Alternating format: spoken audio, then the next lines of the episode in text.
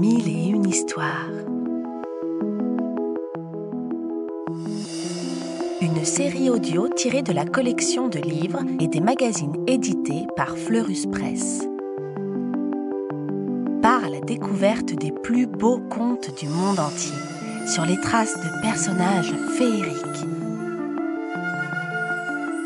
Des histoires pour rêver et s'émerveiller.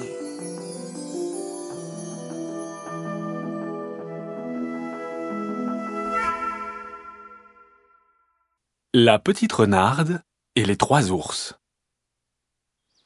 Il était une fois, dans un pays lointain où les renards sont blancs, une petite renarde désobéissante appelée Blanchette. Elle aimait se sauver dans les bois et n'écoutait jamais sa maman. Celle-ci avait très peur qu'elle se perde. Et un jour, c'est ce qui arrive. La petite renarde trotte longtemps sans savoir où elle va. Enfin, elle voit une jolie cabane en bois. Blanchette regarde par la fenêtre. Il n'y a personne. Alors, elle ouvre la porte. Devant elle, il y a une table avec trois chaises, une grande, une moyenne et une petite. Sur la table, il y a trois bols de soupe, un grand, un moyen et un petit. Blanchette a faim, alors sans se gêner, elle grimpe sur la grande chaise et goûte la soupe du grand bol. Aïe se dit-elle. Cette soupe est trop chaude. Elle m'a brûlé la langue. Elle s'installe sur la moyenne chaise et boit dans le moyen bol. Burk, c'est trop salé. Alors elle s'assoit sur la petite chaise et boit dans le petit bol. Miam s'écrie-t-elle. C'est juste comme il faut. Délicieux. Elle avale la soupe, puis elle s'essuie les moustaches et saute de la petite chaise qui tombe par terre et se casse. Blanchette est fatiguée. Ah. Elle baille un grand coup et pousse une porte. Il y a trois lits un grand, un moyen et un petit.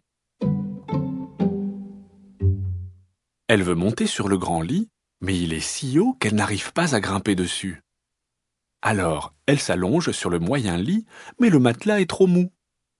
Enfin, Blanchette se couche dans le petit lit et soupire. Hum, celui-ci est juste comme il faut.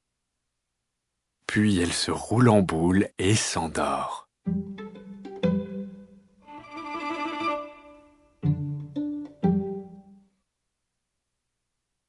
Peu après, la famille ours qui habite là revient de promenade.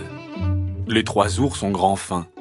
Tout de suite, papa ours voit qu'on a touché à son bol. Il rugit de sa grosse voix. Quelqu'un est entré chez nous et a touché à mon bol. À son tour, Maman ours regarde son bol et dit de sa voix douce. Moi aussi, on a touché mon bol. Et Petit ours crie de sa petite voix. Moi aussi, et on a bu toute ma soupe.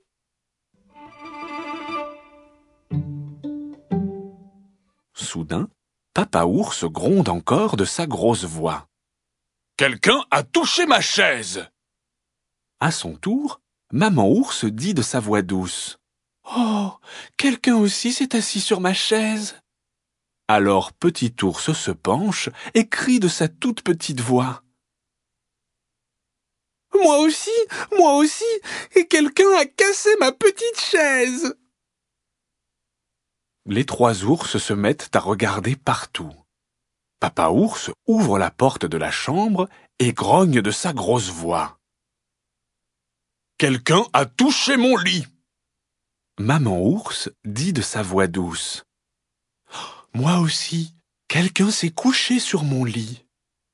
Moi aussi, moi aussi, crie Petit ours de sa toute petite voix. Et il y a même quelqu'un qui dort dans mon lit. À ces mots, la petite renarde se réveille et voit les trois ours penchés sur elle. Elle bondit, apeurée, mais Papa Ours l'attrape.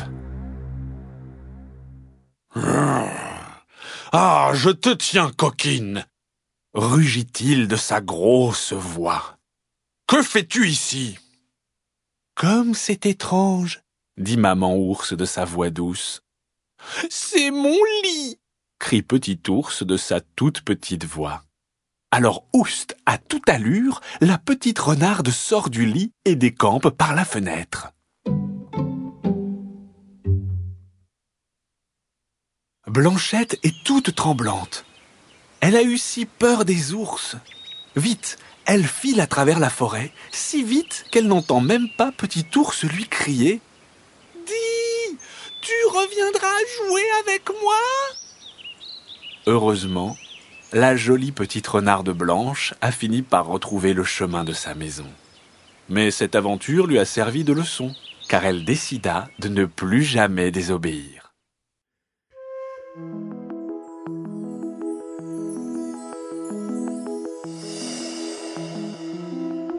On espère que ce conte t'a plu et qu'il t'a donné envie d'en découvrir beaucoup d'autres.